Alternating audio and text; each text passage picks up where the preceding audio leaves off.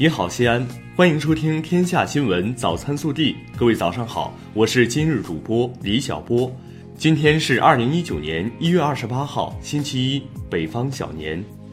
首先来看今日要闻。国家主席习近平一月二十七号同法国总统马克龙互致贺电，庆祝两国建交五十五周年。习近平在贺电中指出，中法建交五十五年来。两国坚持相互尊重、求同存异、互利共赢，不断扩大双方交往合作，给两国和两国人民带来了实实在在的福祉。本地新闻：一月二十七号上午，备受全省人民瞩目的陕西省第十三届人民代表大会第二次会议在陕西大会堂隆重开幕，肩负全省人民期盼和重托。来自全省十个社区的市和解放军共十一个代表团的省十三届人大代表出席开幕大会，履行宪法和法律赋予的神圣职责，共绘新一年奋斗蓝图。一月二十七号下午，省人大代表、省长刘国中先后来到铜川代表团、西安代表团参加对政府工作报告的审议，他强调。要深入学习贯彻习近平新时代中国特色社会主义思想和党的十九大精神，坚持低调务实不张扬，埋头苦干，以追赶超越新成绩庆祝中华人民共和国成立七十周年。一月二十七号，省人大代表、省政协主席韩勇在参加西安代表团审议政府工作报告时强调，要坚持以习近平新时代中国特色社会主义思想为指导。紧盯追赶超越定位和五个扎实要求，按照既定工作部署，稳步落实各项任务，全力推动全省经济社会发展取得新突破。省人大代表、省委常委、市委书记王永康主持。一月二十七号下午，西安代表团举行全体会议，审议省政府工作报告。会上，代表们积极发言，现场气氛热烈，大家一致认为。刘国中省长所做的政府工作报告，全面贯彻习近平新时代中国特色社会主义思想和党的十九大精神，全面总结了过去一年省政府工作，重点突出求真务实、思路清晰，安排部署了二零一九年的各项工作，是一个提振信心、催人奋进的好报告，更是一个推动全省加速发展、追赶超越的好报告。西安市决定今起进行政府冬春应急储备蔬菜投放工作。此次政府冬春应急储备蔬菜投放时间为二零一九年一月二十八号至二零一九年二月一号。投放品种是以政府储备蔬菜九个品种：土豆、白萝卜、白菜、大葱、胡萝卜、冬瓜、南瓜、洋葱为主。此次蔬菜的投放区域包括雁塔区、莲湖区、碑林区、未央区、长安区、灞桥区、鄠邑区等地，共计九十个投放地点。二十七号上午十时，从阿拉木图始发，满载小麦、食用油、绿豆等年货的 X 九零二零次中欧班列，经过六天长途跋涉，顺利抵达西安局集团公司西安西站新筑车站。这是一月一号以来抵达西安的第二十九趟羊年货专列。改革开放四十周年最具影响力的外国专家评选活动昨晚在北京颁奖，西北大学外国语学院院长助理、副教授罗宾·吉尔班克博士荣登榜单。位于雁塔区的断头路东陵路南延伸，北起雁环路，南至庆阳寺北路，道路长度二百九十二米，红线宽度二十五米。二十七号，记者获悉，按照断头路打通计划，该道路应于二零一九年年底建成通车。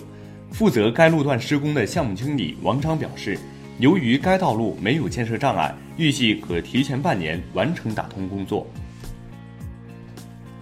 碧桂园西侧规划路南起碧桂园小区南侧规划路，北至凤城石路，道路全长二百七十五米，规划红线二十米，车行道宽十二米。两侧人行道各宽四米。近日，记者获悉，该道路于去年十月九号开始施工，预计四月底前通车，比计划工期提前八个月。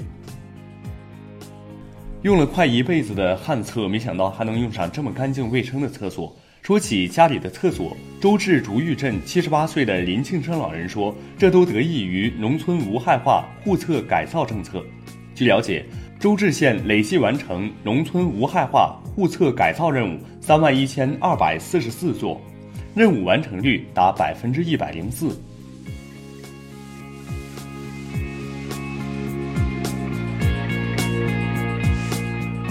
国内新闻：一月二十八号至二月三号，腊月二十三至腊月二十九，全国将迎来春运节前客流高峰。据交通运输部消息，今年全国范围内反向春运特征明显，同时节前还存在客流由特大城市或省会城市向周边城市迁徙的特征。二十七号，中国游泳协会发布声明，从有关媒体的报道中得知关于中国游泳运动员孙杨的报道，我们认为其报道是不符合事实的。依据国际泳联反兴奋剂委员会决定。认定孙杨没有违反 FINA 有关反兴奋剂规则。全国重点文物保护单位上海宋庆龄故居纪念馆已完成最新一轮保护性修缮工程，二十七号正式对公众开放。故居主楼陈列有超过五百件文物，包括宋庆龄生前工作和生活用品、收藏品等，具有较高历史研究价值。近日，湖南首台铁路乘客临时身份证明自助补办机落户长沙火车站，这意味着在长沙火车站每月近千名忘带身份证而难购票乘车的旅客，现在只需要一分钟就可在补办机上办理身份证明，顺利乘车。海南省旅游和文化广电体育厅厅长孙颖二十七号透露。包括赛马运动在内的国家体育旅游示范区总体规划已通过专家终审，准备上报。近日，记者从安徽省纪委监委获悉，安徽两名企业负责人为获得非法利益，多次在凤阳县委书记徐广友任前考察公示期间诬告陷害，二人已被移送司法机关处理。在二十七号结束的一场 WBA 羽量级拳王争霸赛中。中国拳手徐灿击败卫冕拳王罗哈斯，夺得金腰带。这是继熊朝忠和邹市明之后，中国拳手获得的第三条金腰带。近日，江苏涟水县一家小卖部以两元一张的价格向学生出售奖状，并提供代写服务，吸引了众多学生争相购买。小卖部店主称，买回去可以忽悠家长要压岁钱。目前，店主已被警方传唤调查。近日，湖北一辆大巴车司机因乘客带萝卜白菜，被罚款二百元。执法民警称，法律规定不能带货，青菜属于货物。二十七号凌晨，湖北高速交警发布通报，处罚失当，决定撤销处罚，暂停相关民警工作，并向当事人道歉。二十六号。武汉地铁二号线一对年轻夫妻因为家庭纠纷吵架，从家闹到地铁上，在下地铁时还吵个不停，互相拉拽，两次阻挡正要关闭的地铁屏蔽门，导致列车延误两分二十三秒。最终，武汉轨道警方对夫妻俩作出行政拘留五日的处罚。暖新闻，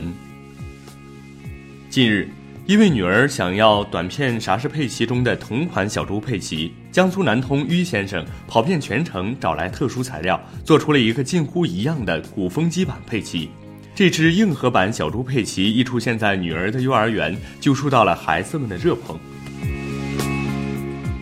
微调查，就快回家过年了，面对亲戚朋友的灵魂拷问，你都想好对策了吗？有对象了吗？什么时候结婚？现在这个工作是做啥的？一年能挣多少钱？你最怕问啥？